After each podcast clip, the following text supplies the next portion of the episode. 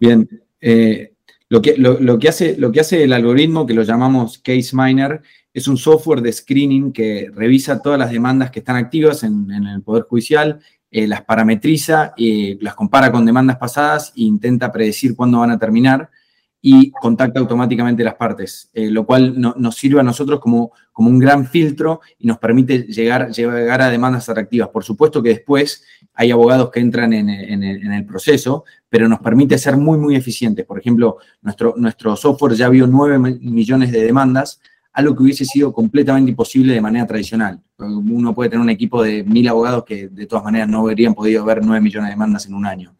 Entonces, eh, eh, eh, es esto lo que nos permite ser escalable y enfocarnos. Y básicamente el software nos dice dónde mirar, qué, qué casos mirar, nos hace eficientes, es eso.